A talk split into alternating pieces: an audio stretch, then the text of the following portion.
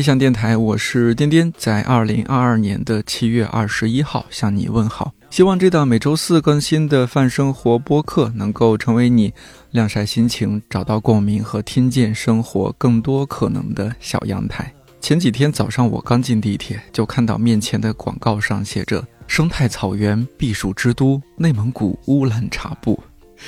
这真是最近一段时间看到最精准、最直达我心的广告。作为一个养生 boy、前空调抗拒者，请允许我在节目中向已故美国工程师、发明家、现代空调系统发明者威利斯·哈维兰·开利致以最诚挚的敬意和感恩。在动辄最高温三十五六、三十七八度的北京，我今年的这条命是空调给的。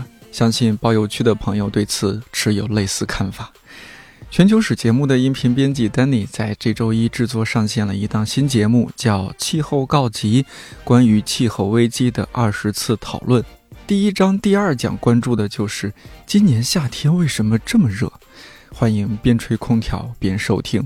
天气热的时候，其实也特别向往有山有水有树林的地方，躺在树荫下，偶尔来点小风，就舒服的不得了。刚好就在今天，我非常喜欢的博物作家《北方有棵树》这本书的作者欧阳婷老师主讲的《无限人生书单》第七季《遇见自然书单》也正式上线了。七月底或者八月初，同时将会策划一次由欧阳婷老师带队的国家植物园之旅，名额有限，报名详情可以关注看理想 APP 近期的相关活动页面，或者看理想微信公众号的相关活动预告。Day of our lives.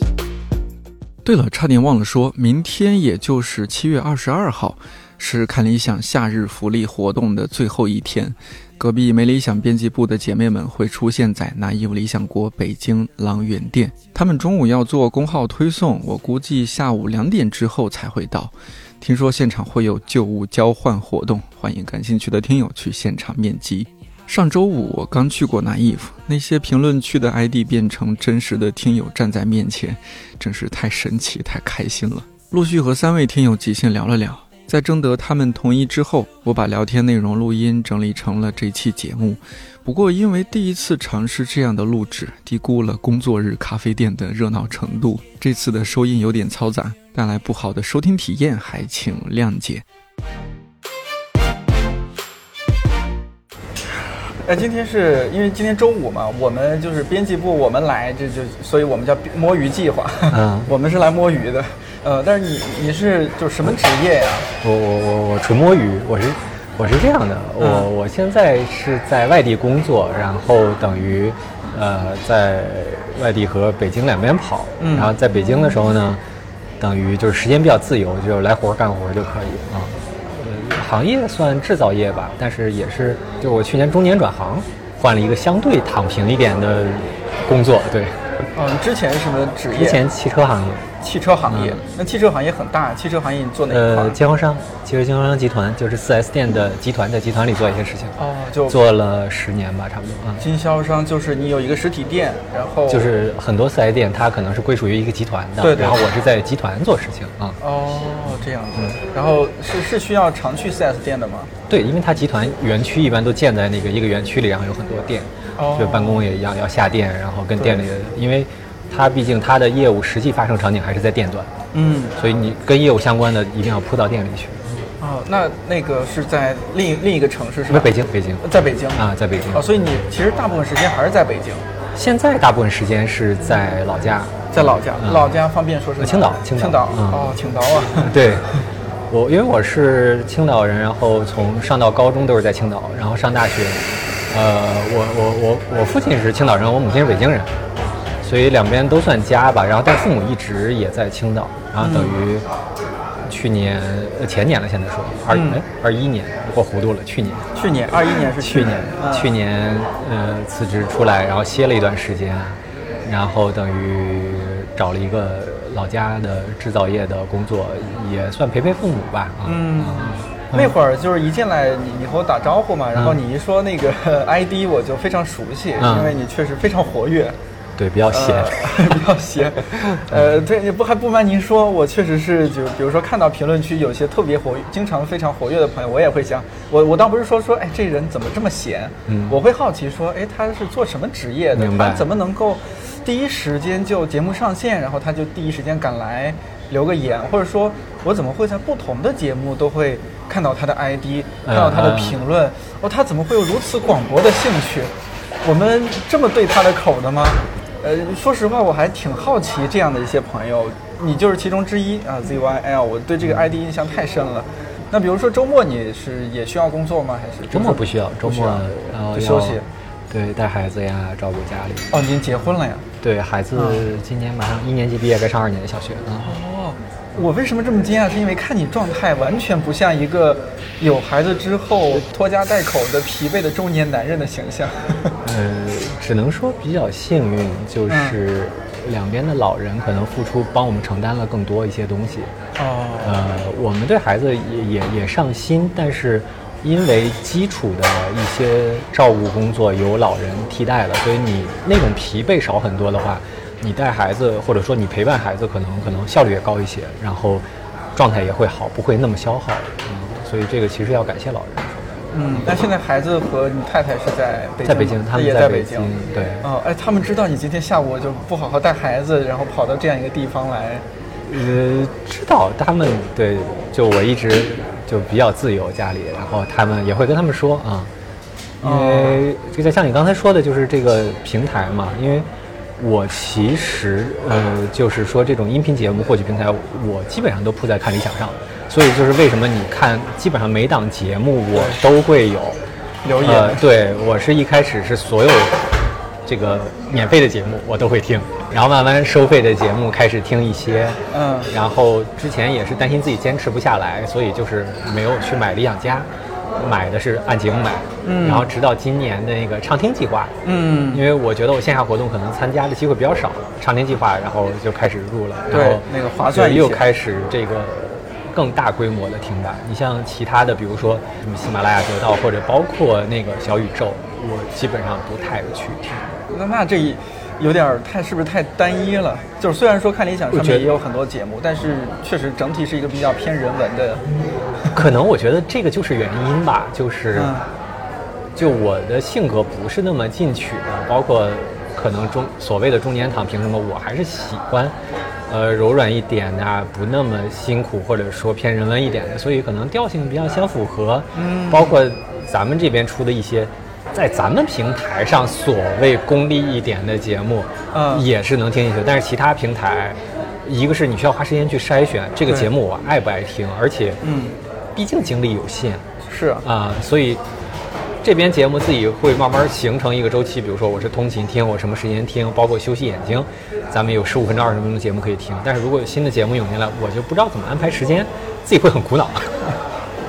哦，那你听的场景主要是什么呀？你这还有孩子？原来上在北京上班的时候就是通勤，因为我通勤时间比较长，单程接近两个小时吧。你你的通勤是是原来坐高铁呃上班开车，开车我我是住在北边，然后上班在西四环。哦哦这样啊，然后上班是开车，然后我太太是在人大那边上班，然后下班她会先回家，所以下班我是呃地铁、公交回家。嗯啊，当时是这样，基本上一天能听三四个小时的节目。哦，那很啊长啊。对，所以基本上就是八分、看理想之类的这些一个小时左右时长的，就是我单程的一个一个时长嗯就很很好。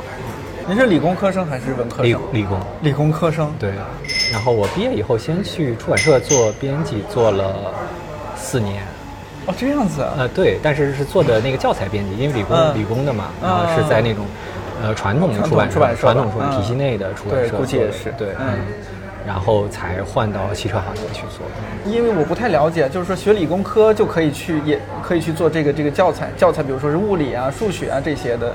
呃，我们当当时做的是技校教材，所以他会招一些理工科的这个背景的，因为你要教稿，哦你要跟作者联系，包括你组稿啊、大纲啊这些嗯东西。但是其实那时候刚毕业，就有点糊里糊涂去了，就做的很入门。然后其实反而你那个加印了编辑那个专栏，我听完会觉得。让我更了解编辑出版行业，反而我是觉得我的当时做的工作因为都是基础工作嘛，编教一些基础的流程啊，我明白了，然后再听你这些编辑的思想啊，或者他们去做图书，我可能反而对这个出版编辑行业更有一个全景的认识。因为做教材，特别是我们做这种体系内的教材，它相对呃模式路数还是固定的。嗯，对。但你也待了挺挺久啊，四年也就刚入门吧，我觉得。啊，对。当然，对于行业来说是刚入门，但也但对于一个人的人生来说，四年也不短了。还好，还好。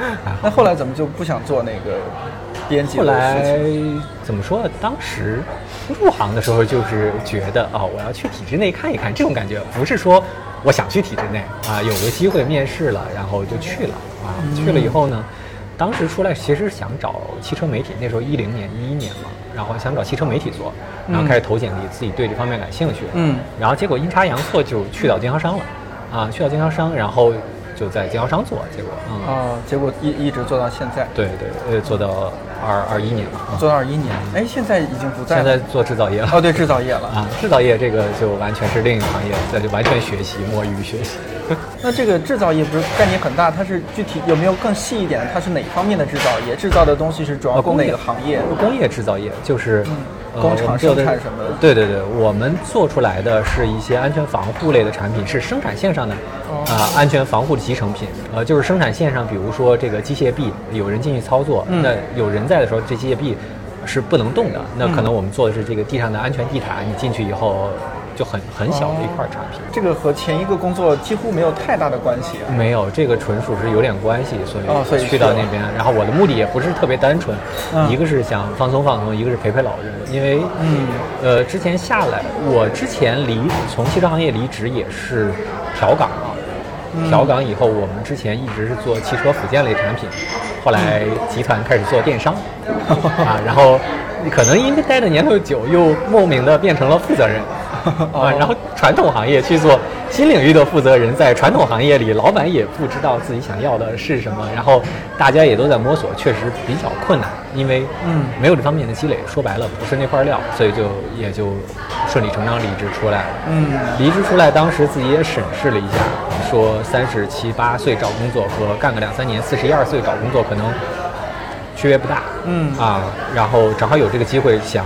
能回去陪两三年父母，嗯，所以就就会这样回去了。但疫情会不会对你这种双重呃双城生活影响挺大的？还好有一些影响，比如说四月份的时候，先是青岛疫情，后来北京疫情，所以一个月没有回来跟老婆孩子见面，所以可能小朋友会觉得太久不见有一些，但其他反而还好，因为。对于我来说，两边都算是家。嗯啊，虽然有不适应，但是还是要好得多。然后这边呢，生活上的照料也都有，没有太需要更多可能情感上的陪伴吧。然后那之后可能就回来多待一些日子，多好好陪陪小朋友，包括。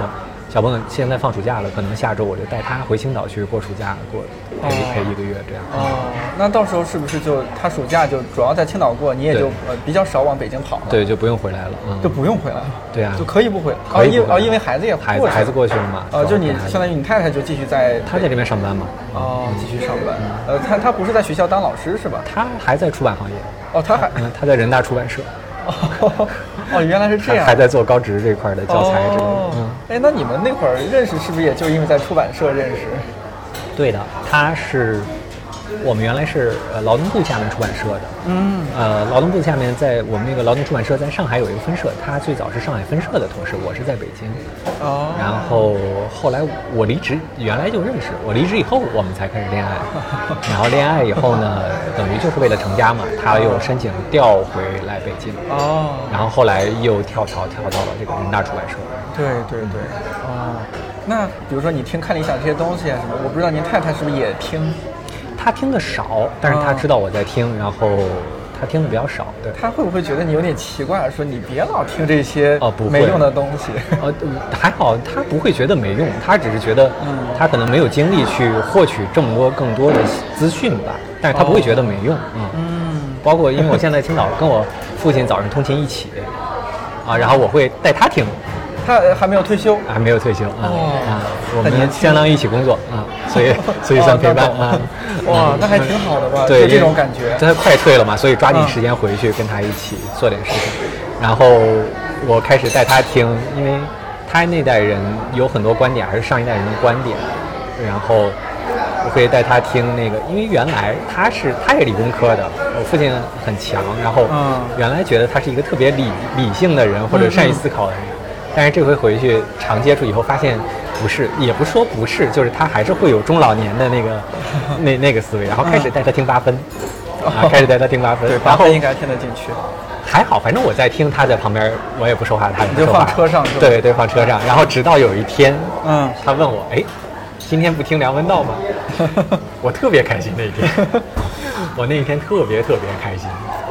我大致能够理解你这种开心，就因为比如说我和我爸永远不可能说同时听同样的东西，呃，因为他他学历比较低，然后他关心的完全是另外一些事情。对，呃，我很难想象说有一天我爸和我说，哎，今天为什么八分没有上线？哦所以我听你这么说，我我还有点感动。对，就是他嗯有他感兴趣的领域，以及他有他对这个社会的看法。我不会说硬拧着带他听一些节目，所以目前，呃，我通勤会跟他听八分，以及听那个。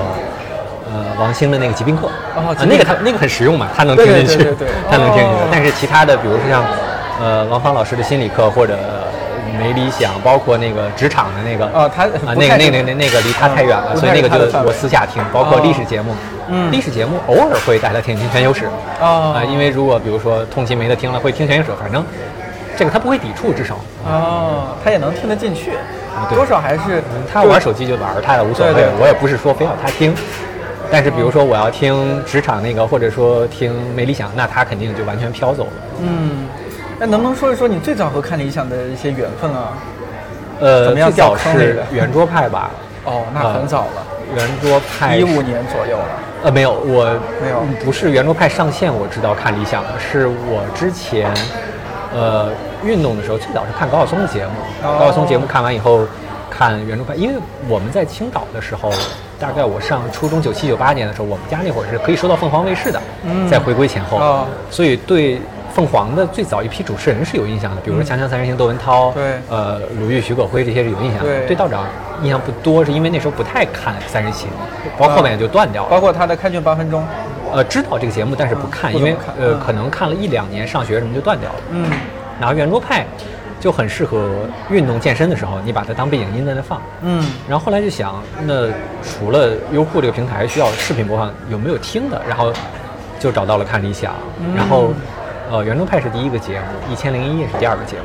哦，然后差不多，我正好也是从一八年把阅读捡起来，又重新捡回来的，开始读书，然后嗯听道长的这个推荐节目。然后第三个节目是《一百个职业告白》，哦，一百个职业告白是二零一九年上线的，对，二零一一九年七月份上线。，呃那我听的晚一点，可能九呃，可能冬天听的吧，因为当时追了一点儿，嗯，啊，因为那个节目会比较感兴趣，因为那个时候其实自媒体已经开始很丰盛了，嗯然后有很多带你去探索职业的，但是没有音频节目，都是视频的那个时候。哦，啊。就是说那些视频节目里边展现不同的职业，对，因为嗯我是通勤，嗯。我通勤我要开车，嗯。所以我只能选择音频这个对，形这是最。方便的。肯定你不能一边看东西一边开车，对，然后然后这个之后就，呃，看了一下电台，哦，那时候哦你竟然是先听的职业告白，再对先听的先听的职业告白，哦，因为那个时候还是会想找一些主题鲜明的东西，嗯。呃电台还是那个主题比较杂一些，对我确实比较杂一些啊 泛生活嘛。对，然后电台之后那时候还没有没理想，后来没理想才出来，然后包括一些其他的节目陆续开始听，嗯，然后免费的节目基本都听遍了吧，哇，白嫖嘛，对对。先把白嫖调完再付费。对，，欢欢迎白嫖。毕竟你一天可以听三四个小时的话，这确实可以听不少节目。我们每天更新的节目时长，就目前来看，可能也就是三四个小时。其实我我我还挺惭愧，就是我也不是说我们 A P P 每一档节目都有听过听完的，呃，我还就是，但是我们那个东北副总，你肯定看到过这个梗，在没理想的那个、微博上，东北副总岑哥啊，像他就几乎是每一档节目都听，但一方面是他要做品控。呃，另一方面就是我觉得他也挺神奇的，他他有他也有孩子。我说你怎么有这么多时间？有一次他就给我讲，就是我刚刚说的，他说你看一天也就更新这几档节目，加起来也没多长时间，是吧？你各种零碎时间加起来能听完。他在公司就时时刻刻戴着耳机。我觉得是状态。呃，听节目我觉得需要你能沉到一个状态里，比如说现在。有一些节目，像讲谈社的节目，像那个五百年的节目，嗯，有时候我状态不好，我会放二十分钟之后，我发现我什么都没听进去，哦，我会需要再反过来重新听两到三遍，啊，是状态。但是可能是不是有有孩子以后，中年人就比较容易逃到这个状态里沉进去听，我不知道。啊啊，你会有逃避带孩子呀、什么家庭一些事情的感觉吗？偶尔。呃，不会说逃避，但是你有自己的一个空间，是很放松的。对对，我就说那会有，你会躲躲起来，或者说说进到这个状态里去去。嗯嗯，对，因为我还未婚嘛，就是我们节目里面有时候也探讨一些，就是有结了婚的，有了孩子的，你是一个怎么状怎么样的状态？我之前也做过说家长和孩子的关系，就是人与人的关系。虽然说有老婆有孩子。但你们三个人，每个人都也首先是自己独立的个体，对的，应该有自己的一些世界，是的，呃，这种精神世界是吧？物质世界，呃，那你应该就是比较追求自己呃这样的一些精神世界，当然同时也要兼顾家庭。对，带孩子的话，魏舒老师那个节目就很实用，那个很实用。哦，那个也啊，那个非常，那个那个是那个是超级，对于我来说超级实用的，因为它有很多教育的观念的冲突理念什么的可以听一听。然后其次还是因为我觉得我可能是非典型的一个状态，就是还是刚才说的老人替我们承担了很多基础工作，嗯，这个是非常重要的一点，我们自己有意识到这一点，嗯，就是在这一点的情况下，我们可能可以更多的还有力量去影响孩子，或者有心情能给孩子展现出一个不是疲惫的状态，带他去听一些，因为我孩子也也我听的时候早有时候周末吃早餐。我孩子也会一起听一些，也会一起听一些节目。反正他知道，而且，呃，我我的短信铃音是咱们那个节目的开开场的那个那个，对，所以怎么说？就我们家对这个环境比较熟悉，他可能不知道具体谁做了什么节目，但是他会知晓这个。啊，嗯，我之前偶尔会有一种也不算担心，而是一种以一种我片面的想象吧，或者说刻板的想象。我在想说，会不会听看理想的这些朋友们？呃，他都是自己那个世界里边特立独行的人，呃，他似乎是比较孤独的，起码是内心有一种孤独。那今天我们 既然见面了，我也想问问你，就是呃，会不会有这种感觉？就现实生活中，不管是随着年龄增长，还是说因为你的双城生活，你你觉得自己确实有有时候是孤独的，你很难和同龄人去聊些什么东西？我觉得会。会吗？我觉得会，就是我这个倒跟我其实双城生活之类的没有太大关系，就是自我的一个成长和评判。哦，呃，包括我最早听看理想的节目，我其实很少留言。嗯，因为我觉得就是单方面的去听就可以了，因为留言我感觉我还要去去沟通去交流，除非节目有一些内容上的沟通啊，那是另说。但是后来也是放晴早安开始在评论区有一些互动啊，但是之前我觉得很少，我很少在评论区去。跟听友去互动啊，那种很少。我觉得，就是像你刚才说的是一种孤独。我去听这个，然后我听节目的时候就是一个 me time，就是我自己跟自己的相处的时间，大概这样。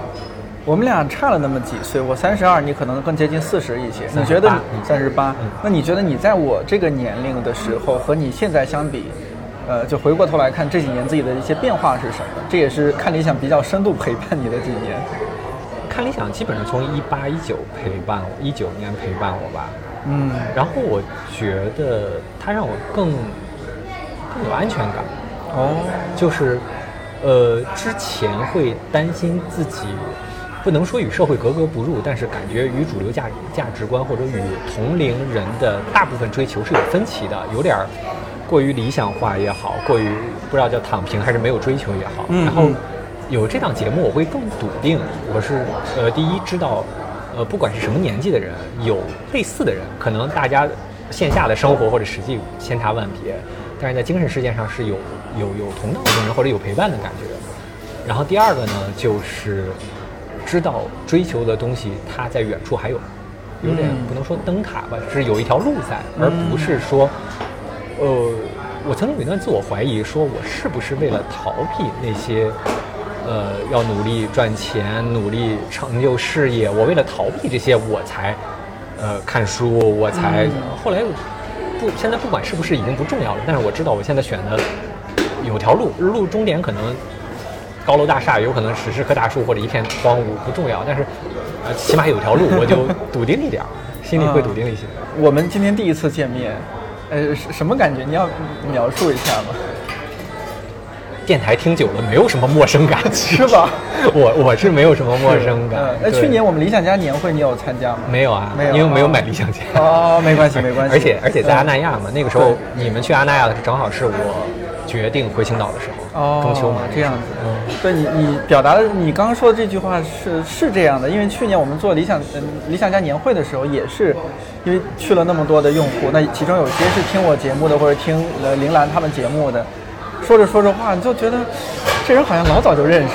对他们觉得没隔膜，我也没没啥隔膜。对，因为你们去年几个栏目都做了那个那个特辑嘛，都是啊那个年会的特辑。然后那个时候正好我刚刚到青岛，啊然后晚了几天听，然后在海边听，然后你们也在海边录的。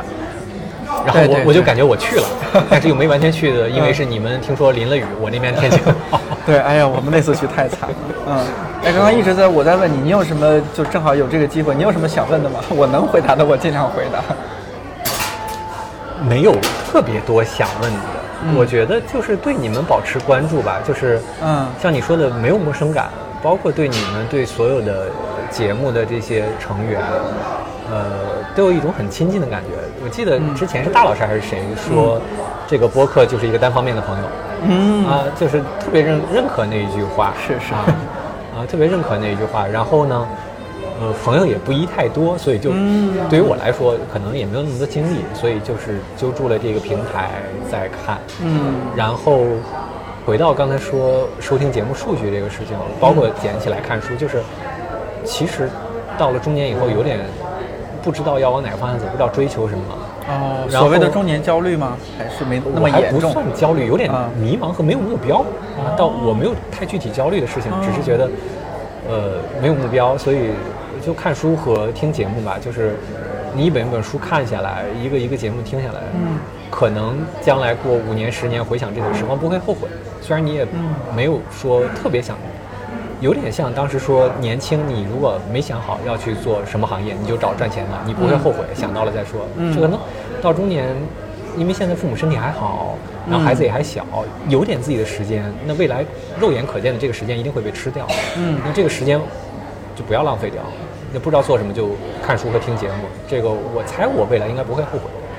嗯所以有时候看一看那个咱们 A P P，我最喜欢那个功能就是收听数据的那一页，那个那个有时候看一看很有成就感，自己自己还蛮有成就感。哦，哎呀，这个我回去和产品同事反馈一下，让他们做的更更也更突出一些。就你看那个数据，你觉得那那那些不是简单的几个数字，而是把自己生命填充进去的数字。对，会觉得自己这段时间没有浪费掉，没浪费因为经常嗯你忙了一天，你不知道自己做了什么。啊我觉得包括大家现在开始健身、读书什么，都是你觉得自己一天没有被浪费掉，你做了呃所谓有用的事情。啊、这个有用呢，是你在理性上觉得有用，然后你就去做了，后来就不动脑子了，然后就不去思考有没有用，或者嗯，你刚刚说到那种没目标感，我还真的挺惊讶的。就是首先年龄也不大，三十八岁，然后呢也结婚了，然后也有孩子，然后你也应该没有实现财务自由。没有 对，呃，那如果是这样的情况，我因为我还没到那个年龄啊，那个那个状态，我不太清楚怎么会迷茫呢？就是说，那我这这哪怕为了为了我孩子，为了我家庭，我我好像没我这个跟个人性格有关，我没有那么大的责任感，我觉得，哦，呃，可能是因为我父亲太强了。嗯然后呢，我觉得就实话实说，我没有办法给我孩子提供我父亲给我一样的那种，呃，关照也好，支持也好，啊嗯，呃，所以呢，就是说温饱首先是不愁的，然后对，自己有没有能力再更上一层楼，哦。然后也不想那么努力去更上一层楼，就是，嗯。我不知道这么说合不合适，就是嗯。我为什么那么喜欢看理想这个平台，包括看很多书，就是我不喜欢功利，功利会让我自己觉得我有压力。哦，我我我觉得你这样想法完全没有问题。呃，嗯。就是所以就是回到刚才说，就是我起码知道我选的这个是条路，不是不是不是逃逸吧？这个路好不好另说，但是是条路，嗯。嗯，是这样的。所以就是自己没有目标，就是这是个人问题。我从小可能没有什么梦想，从小就是这样，就是呃更着眼当下。但年轻的时候你着眼当下，你的未来是无限可能。年纪越来越大，你的未来的可能性会越来越窄。嗯，越来越窄的情况下呢，你从好的角度说，我没有现当下的太大的烦恼。嗯啊，没有太大的烦恼，所以你也不用太发愁很多事情。那反过来，你有这个时间，你有没有爱好、兴趣爱好，或者没有说一个特别愿意为之奋斗的事情的话，那种没有，那种没有目标感。我能不能把你这种状态理解为一个，就像是一个人在发呆？你说他发个呆，他就代表他不上进了，不努力生活了吗？也没有，只是他那会儿他就想发发呆。至于说这个呆他发多久，不好说。我可能发但是的比较久。对，但是呢，他还挺享受那个状态的。而且我们说的那什么一点说，就是一个人发呆，看看蓝天，看看白云，这不也是一件挺美好的事情？对，同时是吧？到了这个年纪，我也知道我自己发呆的时候，我失去了什么，嗯就是能够承受那个人别人在代价呃，对我不是说，当然我更佩服那些在努力的人，只是我自己做不来，我选了这条路，嗯做出选择，承担后果吧，人生就是这样。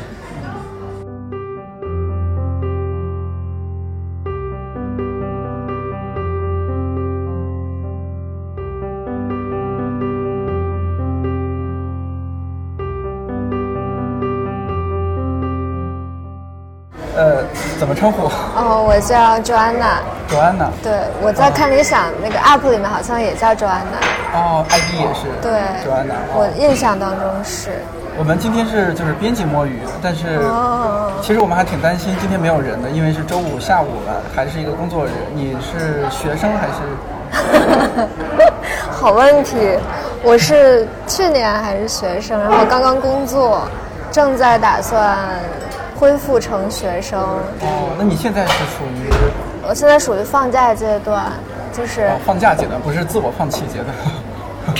不是因为我找了一个老师的工作，正好今天是放假第一天。哦，所以，嗯，就非常巧。我看到这个消息的时候，就是我看到卡卡同学在朋友圈里发消息，正好是我没有事情，然后大家都有事情，啊然后就很巧。我来的时候也就没有什么人。就是那种呃，是中学还是小学？中学，中学。OK，你学的是什么专业？我本科是读汉语言的，哦，然后研究生是呃，我研究生读了人类学。哦，这个很棒啊。对。没有考虑来看理想工作吗？哇，我我什么去年的时候就很想去，但是没有等到那个招聘的信息。哦。嗯，然后年初的时候在那个南洋共享季，就是那个嗯什么世界，反正就是对，请了好多大观学术的现代世界五百年那那档节目的那个道长和师长老师他们那一次活动是吧？哦对我那次去，我还问了一下那个后台的工作人员，我说你们在那还招人吗？他说好像没有招，你本硕都在北京读吗？还是？没有本科在北京，然后研究生就变成了道长的校友。哦，你去中文大学了是吧？哦，就相当于去年刚回来。对，哦，然后现在在当老师，就是在北京的学校当老师。是的是吧？哦，就临时看到这个消息就冲过来了。是的，是的。哎呦非常激动这么热的天气。哎，没事，我我我其实天天也不怎么待在学校或者待在家里，哎，怎怎么可以？你不是要教书吗？是，但是教书一天就是上上课的时间也就两个四十分钟嘛，就结束了哈，然后就可以自由安排了，不需要批改作业或者什么？你就批改的话。因为不是有双减政策吗？学生写的话要求在半个小时之内，那你其实你判的话也没有时间很长，然后有一些有一些也不需要，嗯嗯及时判吧。嗯，确确实这个减负对双减对于老师来说也有一定好处，是吧？嗯，目前来看是的，可能我没有经历过就是之前的那种状态。嗯，哎，你今天比如说呃特别着急来，呃，首先我们道个歉，就是我们确实很久 很久没有没有做线下活动了，能够理解就是用户这种迫切的想和我们在线下见面的这种感觉。那你是怎么会就开始听看理想吗？呃，是哦怎样的故事？哦，这是一个我觉得看理。想就是一个邪教组织，就是此处打引号，朋友们，此处打引号。对我们是正经公司。就是我是上次在那个南洋共享记，然后嗯坐在第一排嘛，然后发现周围的人好像大家都有很多共同语言，嗯然后就是经过那个活动之后，就发现自己突然多了很多朋友，然后这些朋友哦可以，我们前两天一起去看了那个展，对，就是上次南阳活呃南阳的共享机那个活动，你们现场就大家加了微信啊什么。我们其实，在参加之前就加了一些群，比如说，因为那个地方旁边有个咖啡厅，还是那个什么铁手很好喝的那个，嗯，对，然后在本来是想在咖啡厅里偶遇一下，结果发现大家都起都是赶紧去抢位置了。然后就在那个座位当中，嗯就随便聊一点什么哪个哪个人的书，或者是那个时候七零六要开空房子，对，然后就突然说了一句空房子，然后就蓦然发现，好多好多双眼睛突然望向你，就像一个暗号一样，哦然后你就找到了很多的那种同温层，然后慢慢的呃，我就是当天晚上吧，我就发现我进入到了一个十二三人一个吃饭的局里，哦。然后当天晚上回去又又被拉进了很多不同的群聊，有看书的，有那个什么看展的，然后各个行业的都有。对，反正你描述这个过程听起来是像个邪教组织。哦，就是而且关键大家坐在一个长条桌子吃饭嘛，然后吃完饭每人都要发一句言，而且那个发言的流程就是，呃，我是做什么的，我对什么感兴趣，然后我加入看理想的原因，我成为理想家的原因是什么，就是非常自发的表达自己的中心。入教誓词 对对对，特别有宗教色彩。啊！我我我想想这这句，我之后要不要剪掉？那那你之前是不太熟悉看理想的是吗？就那次活动之前。我那次只是呃，在此之前我只是在线上，就是不停的在听，没有没有进入到一个线下大家见面的对那种活动啊，或者是跟读者、跟听众有很多横向的交流。哦，比如说我们二零一八年不是在北京的潮酒店做过室内生活节，是不是那时候你还在那个时候我还不知道有看了一下，？哦，这样子，所以你还是比较晚进的，才知道看了一下，才听看了一下。应该是一九年吧。一九年，哦，那还是蛮晚的。是的蛮晚的 确实是蛮晚的。哦，那怎么样？一九年到现在，就是有有有疫情，对我们生活有特别大的冲击。这两年你又是比较集中的听看理想，嗯呃，你觉得对你生活有一些影响变化吗？啊嗯，我觉得是这样，在疫情之前，可能大家还是会有很多线下的交流，然后你你的朋友无非就是一起上课、一起上班、一起某个什么什么团体互相认识的。但是有了疫情之后，你不得不从原来的那个环境当中脱离出来，是然后无论是这种音频节目的线上线下活动，还是说其他的兴趣组织，就是那种线上群聊的模式，你会遇到更多的，就是打破了那层信息茧房的感觉。嗯，这个怎么说呢？就不再是先经历一种物理的连接，然后你才会发现一种某种抽象的碰撞。嗯，我我大概能理解，大概理解对，大概可能思路有点乱 没关系然后疫嗯情还有一个问题就是，它会让你有很多独立的空间，就是你呃隔离呀、对对对或者是居家办公啊什么的。对。然后这个时候，反正我的感觉是，我需要刻意让自己说话，不然我只是打字。对对，嗯，那刻意说话，我我可能自己说多了，我就是要听，呃就是输出还完了要输入嘛。嗯然后我可能对于音频节目的依赖会更多，而且其实你线上工作，甚至呃那个居家办公，对眼睛的消耗非常大。是啊，特别不好。我嗯，我我是这样感觉，所以我有的时候就会闭上眼睛听节目，就是要取代我之前看书或者是看屏幕的获取信息的这种渠道。嗯，那比如说看理想 app 里面，你相对会对哪些节目感兴趣？我必须会听的一个是八分，一个是骆以军的两档节目，哦就是，那个故事便利店，对故事便利还有店，两季是吧？对两季第二季了。我我基本上第一季听了有两到三遍，部分节目我听了得有五到六遍。哦，吸引你的地方是什么呀？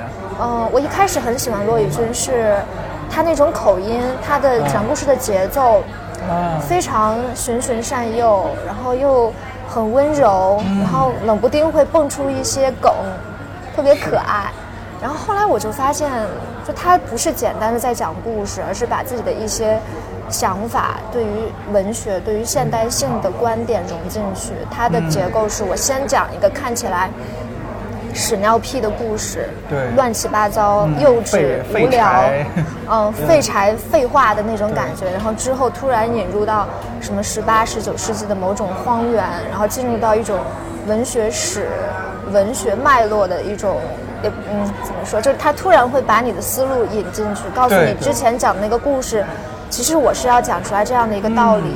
对，抽丝剥茧一下进入另一个世界了。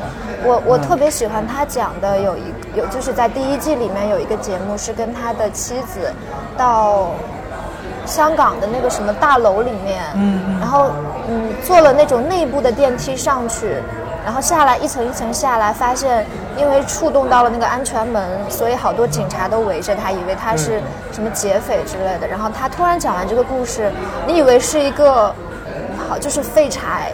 很很倒霉的一个故事，后来发现他讲的其实就是我们现在这个世界已经是和各种各样系统连接的，你不太能够孤立出来。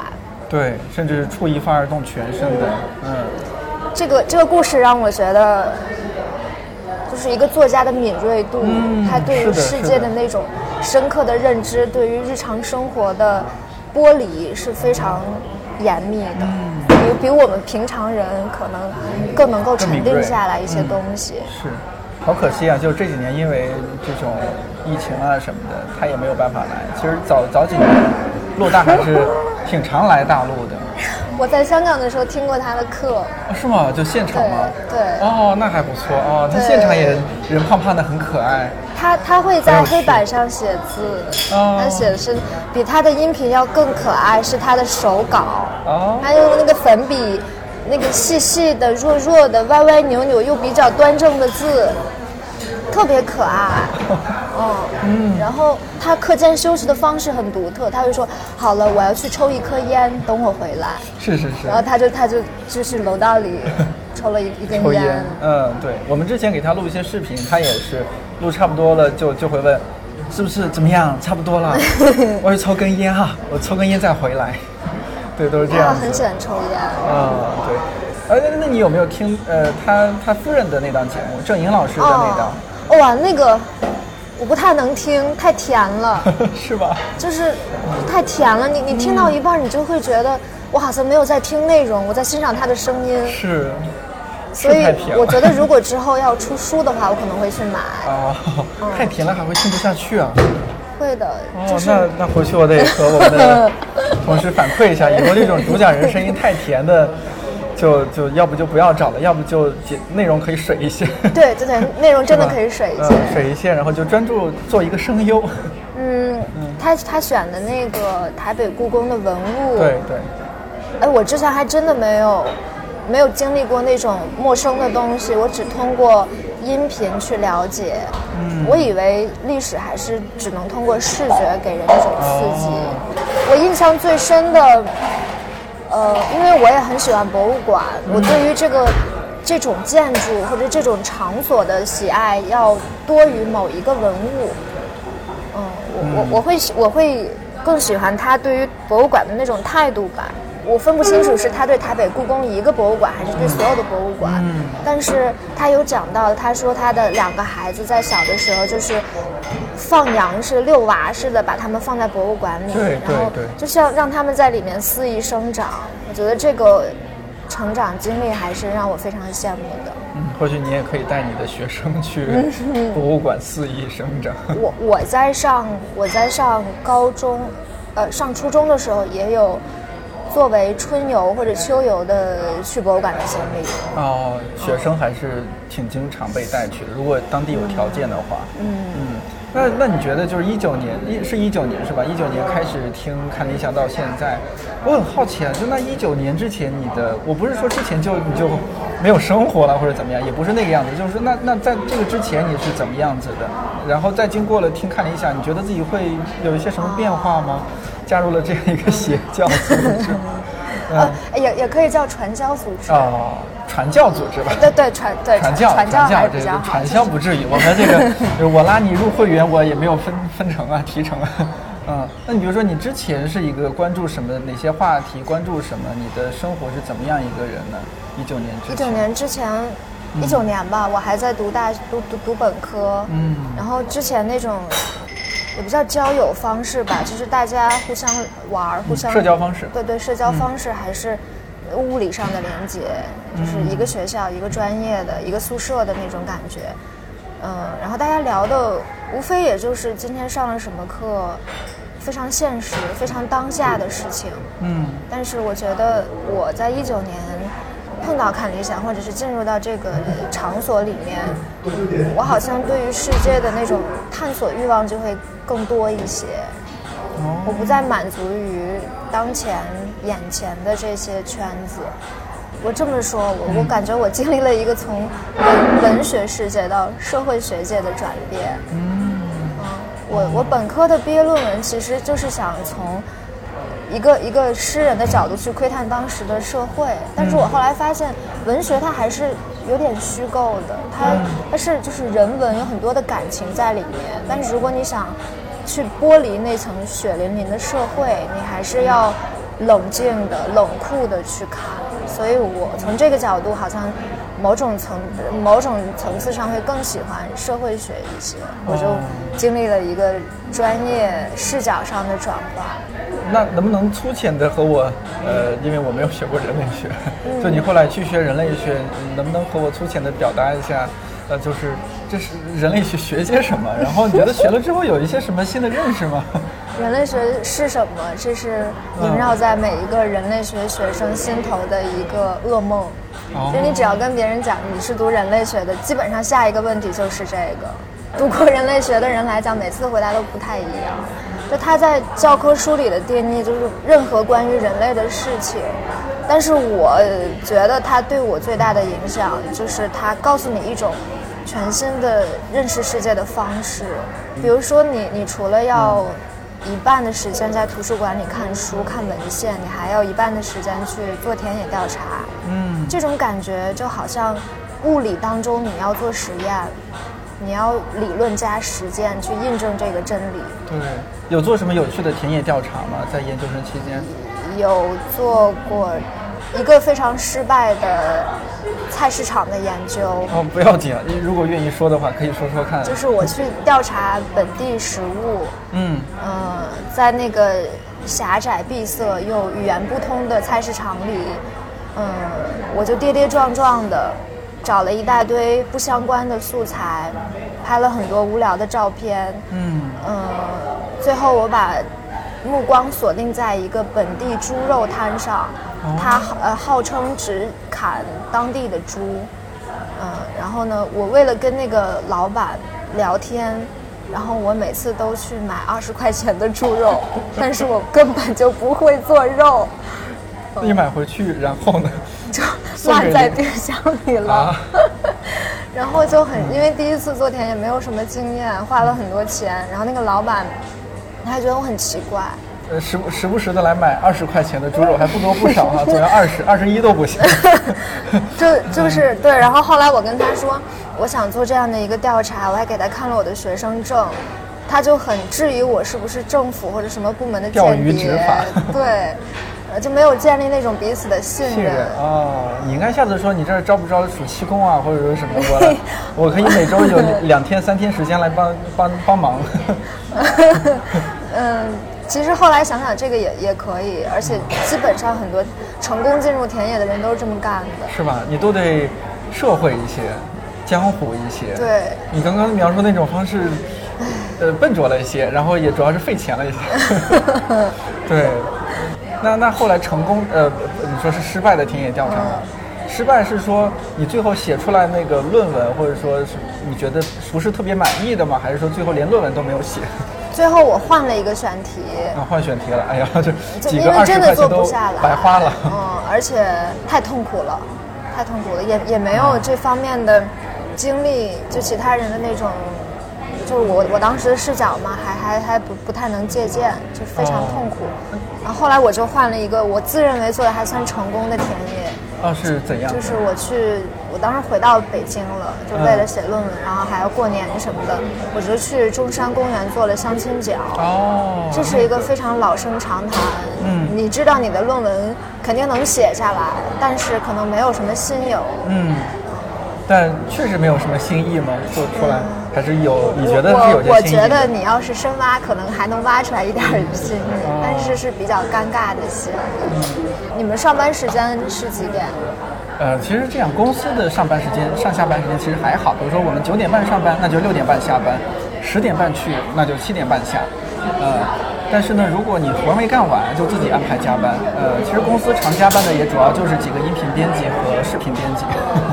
哦，啊、对音频编辑是负责写文案的吗？不是啊，就是就像你听骆老师那样的节目，呃，天天做音频编辑，就是前期要和老师去做这个提纲，一起策划、梳理这档节目的体系，梳理好了，然后老师要写稿，写好稿了要给他去审、去改，改好了要发给老师，老师去录，录好了天天要去剪，嗯、哦，所以就是。呃，一个节目的诞生，嗯。老师讲的那些话，嗯。是他自己写的吗？当然了。音频音频编辑的责任就是梳理，就是像剪那些杂志一样，把呃，不一些不只是剪辑，呃，剪辑只是做音频编辑的其中一部分工作，更多时候还要一起去构思这档节目去怎么策划。呃，市面上有没有类似的节目？别的节目怎么做？我们这档节目特色是什么样？我们这个节目的这个目录体力应该怎么去策划，区别于其他，然后有吸引力，然后还要适当考虑它的市场。你不能做一档节目没有人买。哦对，其实音频编辑要考虑的事情非常多。那真的好像一个策展人。啊，有点，有点，有点，一个线上策展。对，我记得道长说他喜欢在自己的名片上印 Chief Curator，啊就是首席首席策展人，对我的启发特别大。是吗？呃，怎么样的启发？就是我突然意识到，我这个人有的时候会厌恶去上课，哦就是我不太喜欢讲课，我觉得是一种灌输，一种说教。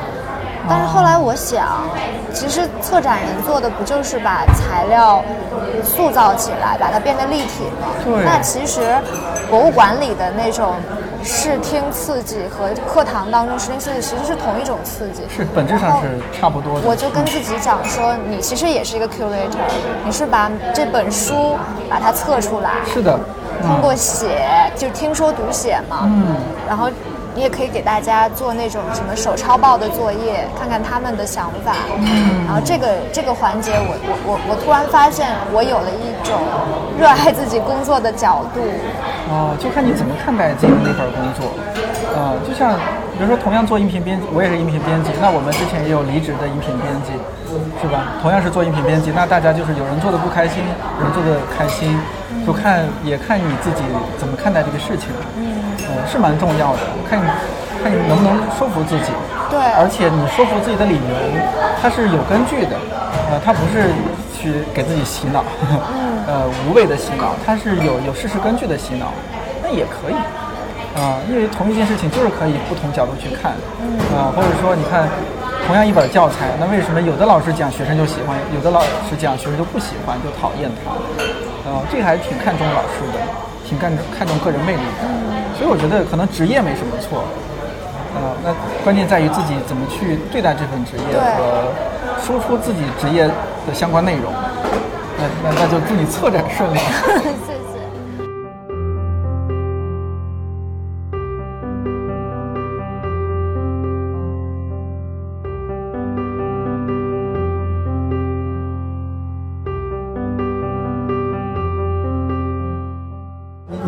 是学生还是？你看我像对，看多大？看着还是学生的感觉对。啊、你还是有校园气息。啊、那今天你们应该已经放假了是吗？我现在是研究生，研哦，马上研三，现在研二。哦，那那今天就是那研究生就相对时间宽松很多是吧？对，在北京读研，哦，可以方便说吗？呃，就是中国气象科学研究院，中国气象科学研究院。对，就是中国气象局里面的一个研究所。哦，是可以在那儿读研的。哦，对，不好意思，我这个我这是不太懂了。就是嗯，那种很冷门、很小众的哦一撮人。哦 哦，那个是自己申请的吗？还是也就是平常那种考研，然后考？考研就是有一个专业叫大气科学，哦，大气科学。也是冷门专业。我本科就是学这个的。哎，我是有一个好哥们儿，他是本科在成都信息工程学院，哦然后那边的气象学对对对，很强，嗯但是他学的好像不是气象学，你本科是我是南信大，就是南京信息工程大学，然后那个是成都信息工程大学，哦，两个都很是火。是吧？嗯然后气象方面都很厉害，是不是？对。哦，考研就考到这儿了。对哦，你平时研究的就研究领域是什么呀？现在？我研究的就是华北的降水，好好好，那今天我们好好讨论一下，为什么今年华 为什么从去年开始华北的降水好像有点多，北京变成了一个多雨的城市，能不能给我们普科普科普？很怕给气象学丢人。就我我是搞那种偏天气的，就那那个，比如说哪年的降水多，哪年降水少，是偏气候学。就是大气科学分为气象和气候嘛，就短期和长期的。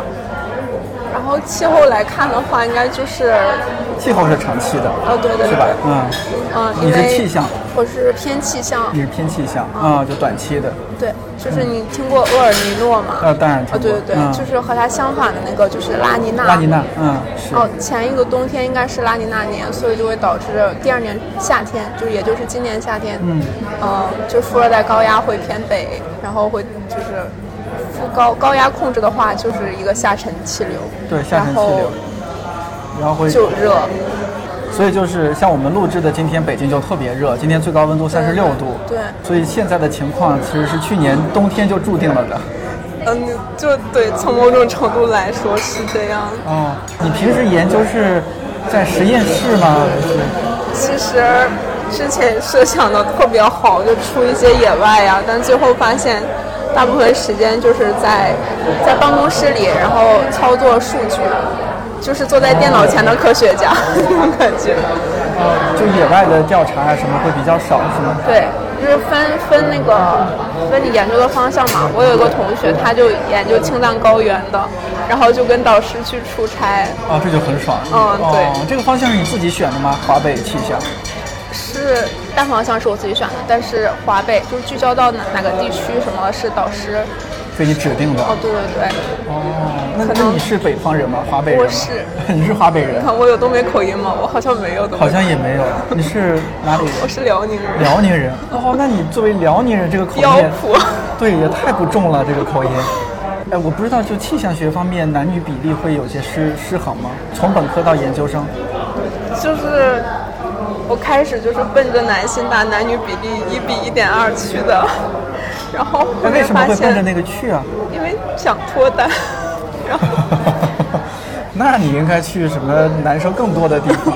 学不来，然后去了嗯发现其实还是女生多一点，然后等到读研的时候发现女生更多了。为什么呢？选选气象这些的专业的女生会更多？就是也是基础研究吧，就是哦基础研究的一个特点就是理论性，然后、嗯，就是在学校研究，不用太常跑野外然，后不怎么赚钱。不怎么赚钱。就你你可以赚钱，但是一定要你能力很强那种。然后很多，呃，很多女孩子报考这个，就是因为收入就比较稳定，就是大部分人硕士出来之后就去气象局啊什么的，哦，就是进体制，嗯。然后竞争的人很少，就是走一条相对于贫清贫但是很保险的路，少有人走的路。哎，对对对。少有人且安全稳定的路。嗯，然后男生就很闲，因为要养家糊口，他就可能就是志向更更就是大一点。钱更多的一些。对，然后就其实还是女生偏多。哎，那比如说像这这几年说是就业不好就业，那你们专业的不管是本科生、研究生会受影响吗？我觉得大环境还是会影响到还是会影对于响到个体的发展，而且就是真的是越早出生越好吧，因为逐渐饱和。就是现在编制很难空出来嘛，因为老的不下之后，年轻人就上不去。然后呃，虽就有一然这个个某一个气象局，它不一定今年就有几个名额能塞几个人进去，但是现在的实况就是，我以为其实就会很简单，但是看我师姐今年毕业，她去的局省局有近百个人面试，然后只能上几个人，就竞争还是挺大的。虽然它曾经是一个冷门专业，但是竞争越来越大。前两年还有一个问题就是，很多同学他跑跑各地的面试不方便嘛，然后就就近选择了，就觉得这个工作还行，就落下了。但是其实自己心里也不是很如愿。那你现在就是你明年就要毕业了，对，你你现在是怎么计划的？说来话长是吧？对，说来话长。我这个专业吧，留在北京可能就需要读博士，哦，然后我也分不清自己到底是不是喜欢科研。就是我一直是处于一种学校和家庭保护的很好的，没有出去碰过壁啊，没有去尝试过，就是触角任意触发那种，我好像缺少那种机会。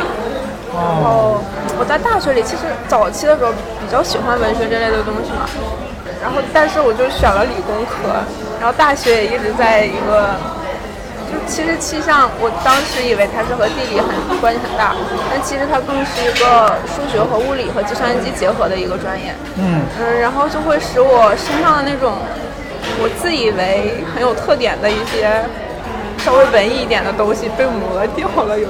然后我我现在就是觉得我好像做气象也可以，然后我也不知道自己想要什么，就有一点。然后我如果回家的话，就是在二三线小城市拿几千块钱的工资，也挺挺舒服的吧。对啊，肯定是的但是。我又，我有好像又不是那种性格，对，你觉得是什么性格？我不喜欢，我不喜欢一眼望到头的那种感觉。啊、但是你又学了一个很容易一眼望到头的专业。嗯，那那那你这就读研这几年，你开心吗？说不上，我觉得我是那种嗯受外界给我的反馈影响很大的人，就是好像内心没有一种很静的感觉。就像我，如果我的导师这段时间非常关心我，然后我进度非常好的话，我就会很开心。嗯然后如果他忙他的，然后我的东西他又没空管我，那就会非常的丧。哦，就就觉得自己好像被被孤立，呃，也不是叫被孤立吧，就是觉得好像没有什么抓手，对对对，精神上特别没有什么抓手安全是吧。嗯。还还是有细腻敏感的一面。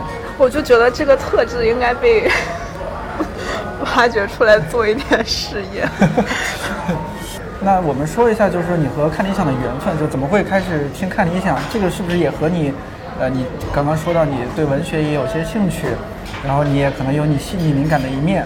看理想也确实是偏人文社科的，呃，偏文学的，呃，这个这个缘分是怎么开始的？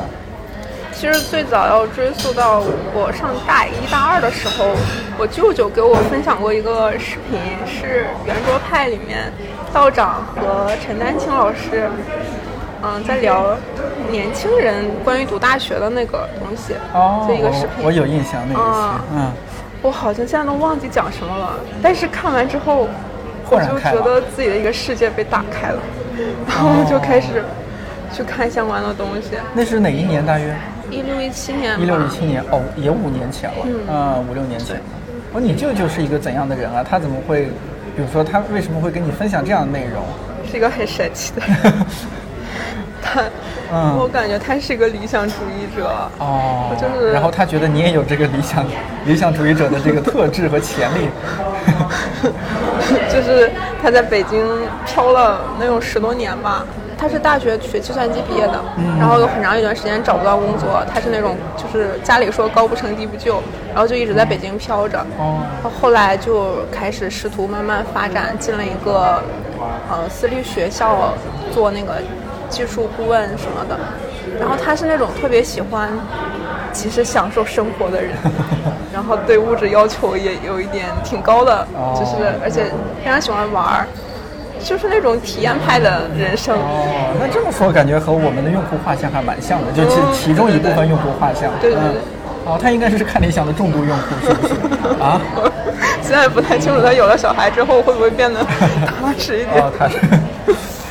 但是有个很大的问题就是，自己这么理想可以，但是有小孩之后，他在北京上不了学嘛，嗯，因为没有户口，是的，这是很现实的。然后他就回去了吗？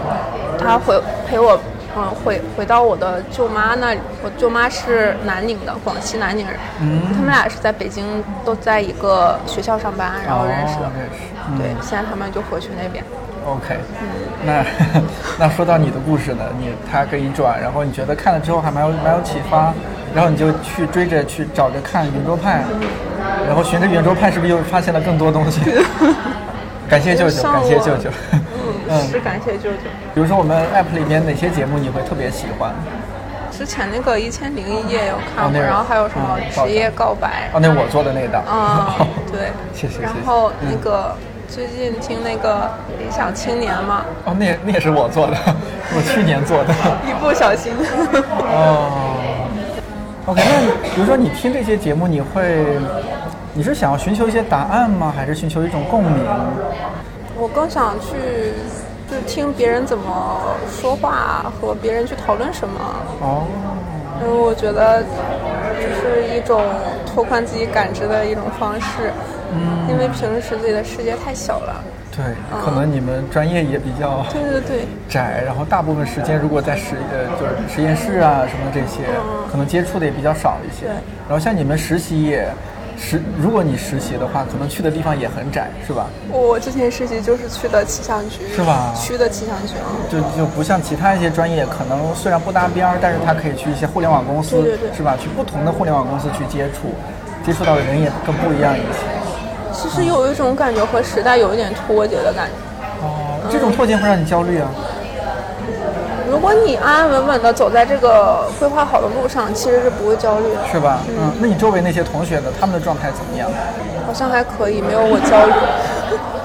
但如果从我这种也不不太了解你们这个专业，然后行业，我只是作为旁观者来说哈，我觉得你们做的事情很重要啊。嗯，像我是一个每天必须要看好多次天气预报的人。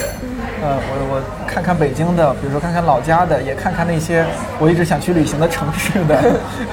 对，就有我有这样的爱好，这样的习惯吧。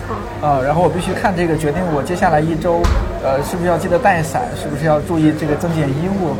我觉得如果你真的去做这个事情，它也蛮重要的呀。但这只是我我这么觉得。嗯，你觉得这个事情让你不那么确定，是因为你觉得没啥意思吗？或者说它也许很有意义、很重要，但不是你想你所追求的。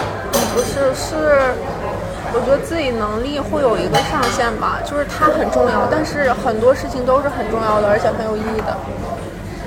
但是不一定你就能去做出那个意义。其实，在一个呃市里面做做预报员也很有意义啊，对啊，就是做一些预警啊啥的。啊，那我从旁边问一下，就是，呃，为什么这个经常会不准呢？为什么就是气象局预告了说北京这个周末它会下雨啊，大家不要出行了？我们真的很乖的，我们就是也害怕，不敢出去了。结果两天都是艳阳高照，您能能不能借机给呃贵体系内然后解释一下？就是传说中的局部，不要局部犹豫，可能哦，因为其实现在预报员怎么预报天气呢？就是有有一个东西叫模式，数值模式，数值数模式，值模式预报产品，大家会根据那个，就比如说你你给电脑输入一套方程组，嗯。然后你给它一个初始解，它就会跑出来一个一个结果，嗯，然后大家更需要做的是对这些结果按照以往的经验标准进行调整。但是模式模式的预报，它在不同的天气情况下是它的预报性是不一样的。就是有一些天气情况，那些雨就是很好预报的，就是它一定会，嗯，一定会过来，哎一定会下。雨必将落哎，下。对，就是有一些，就比如说持续时间很长的那种，前两天那个好像下了一天嘛，那种雨就会很好报。但有一些就像山上起来的，再往下传的，对，那就不好说了，是吧？不好说。哦而且大气它本来就是一个混沌的东西，嗯，就它它不是一个非线性的东西，是是的，是的。所以就很难。所以就是诺贝尔奖不是诺贝尔物理学奖吧？嗯，最新的那那一届就是颁给了一个气象搞气象的人，搞气象的人嗯哦，这是有史以来第一次，挺难的是吗？。对，那你有没有从自己专业上面还是获得一些乐趣？有。嗯，他给你的乐趣是什么？其实我从小就挺喜欢看云啊，看什么，我喜欢那种自然的东西。哦，哎，我觉得你有这种气质，嗯，对，独立于世的那种，啊，那不是很好吗？我也很喜欢这些，然后你又是从事这个工作的，我会觉得很了不起啊。但是你没有办法想象，就是那么好看的云，它其实你要深入去了解它，需要通过各种很复杂的方程式。啊哦，那是你有点排斥的地方吗？或者说不是那么喜欢的地方？就我我自认为我不是一个，我就我之前学数学就不是很好，哦，但是就你让我学我也能学。啊，或者这么理解，就是你你也喜欢云，很喜欢看云，就仅此而已。或者说你你也喜欢用文字来描述这个云，但是让你去用数据分析这个云，不是你喜欢的范围。可能嗯，是不是你现在状态还是也有点迷茫？就是不知道明年毕业的时候到底是，呃，比如说留在北京，那要继续再读个博，继续研究这方面，还是说就回回老家，或者说去另外一个城市？是的，我师兄一直说我的正反馈没有建立起来，就是没有从科研中嗯获得那种很亢奋的那种对对点，那种点还太少了。你说这个是不是和你投入，是不是因为自己投入的没有没有那么投入有关系？不是，我觉得你上了研究生就会发现很多事情自己没有办法左右吧，就是不是说你有多努力，你就能获得多少成果，就是身边，呃，导师啊，或者你选的做的东西啊，这些东西都会影响到你出什么样的结果。对对，我这个结果还算好吧，我就最近在写那个论文的初稿，哦然后开始写论文就给老师看了，我就跑出来了。哦然后前段时间一直是处于一种封闭的状态。我可能要稍微给你泼一盆冷水，就是，那不只是研究生的时候很多事身不由己，那工作了上了社会也是啊，很多事儿不是你所能把控的。呃，那我做节目也不是说每一期都是我能把控的，比如说有时候有些选题是指定的，啊，比如说一个商业过来，我就要按照客户的要求去那样做节目。也许那期节目有些细节处理不不是我满意的，但是客户是满意的。那也 OK，我必须要过了自己心里那道坎儿，呃，别把自己当做什么艺术家还是什么严格的内容创作者，因为你不在那个位置，你没有那样的话语权。然后细到说，就像我们今天这样一场录制，它是即兴的，没有任何提纲，它就这样开始，然后一会儿就会结束。呃，你不知道今天会聊什么，会发生什么，呃，这也是我不能左右的，但没没关系啊，那 要要接受这种，而且聊天可能它的吸引人之处就在于这种随机和即兴了。你如果说很介意这一点的话，那可能要真的要调整自己的心态，就它可能是一个人生的常态，对对对。嗯，甚至你走在路上都不确定下一秒会发生什么。所以有句话不是说你怎么过你这一天，就会怎么过你一生一。生，对，所以如果你是这样的状态，我还真就建议你，你要心里去调整一下，哪怕你就确定说你现在，呃，研究气象，呃，那那你就先试试研究气象，你工作也就去研究气象，或者说你读个博继续研究气象，或许你，呃，现在没有发现它那么让你。呃，快乐，那么给你正反馈的地方，说不定研究着研究着就有正反馈了，或者另一方面，你非常确定这这这我就是做不了了，我不喜欢了，那或许也来得及，呃，因为你还很年轻，你你研究生还没有毕业，你真的在其他方面有一些想法，你就去做，呃，但你一旦开始做，你不要犹豫，我的建议是这样。完了，我不好意思，突然进入说教模式。我喜欢让被说教，突然进入说教模式，但我个人体验是这样的。说的挺好的。那那那颠颠是之前就发现自己喜欢聊天说话，还是比较擅长，还是我喜欢倾听，哦哦哦哦哦，对，或者说做一个聊天工作者。呃，之前好像了解到你也不是学这个，哦，不是，我学日语的。嗯，哦，对，嗯。但是好像确实是对于传媒这些事情会很感兴趣。嗯，呃，所以断断续续一直在做相关的事情。呃，相当于经历了曲线救国的过程，然后现在能够做到自己以这么自己非常喜欢的方式形式做自己喜欢，并且我自认为还是比较擅长的事儿。那你平时就是呃做什么内容会很伤脑筋吗？嗯不至于到伤脑筋的程度，啊但是很多选题都会你要去想怎么去做好这一期。呃，面对一个陌生的嘉宾、陌生的选题领域，怎么样把这期很好的呈现出来？然后我想呈现的是什么？呃，听众有可能希望听到的是什么？要考虑很多因素。呃，然后这些对我来说是一种压力，但不至于压垮我的那种压力，而且这是一种很正常的压力。呃，也应该有压力，呃，因为你想把它做好。嗯，啊、那你接下来是不是马上要面临就是暑假是吧？还是已经放了？没放呢。哦还没放暑假嗯，月底和我导师去开个会，然后出个差我就回家准备。就回辽宁。嗯，哦，那回家你暑假有没有一些规划啊？现在？没有，就是想放空一下。哦，那放空也很重要啊，人是需要放空。那我祝你接下来更坚定一些吧。谢谢。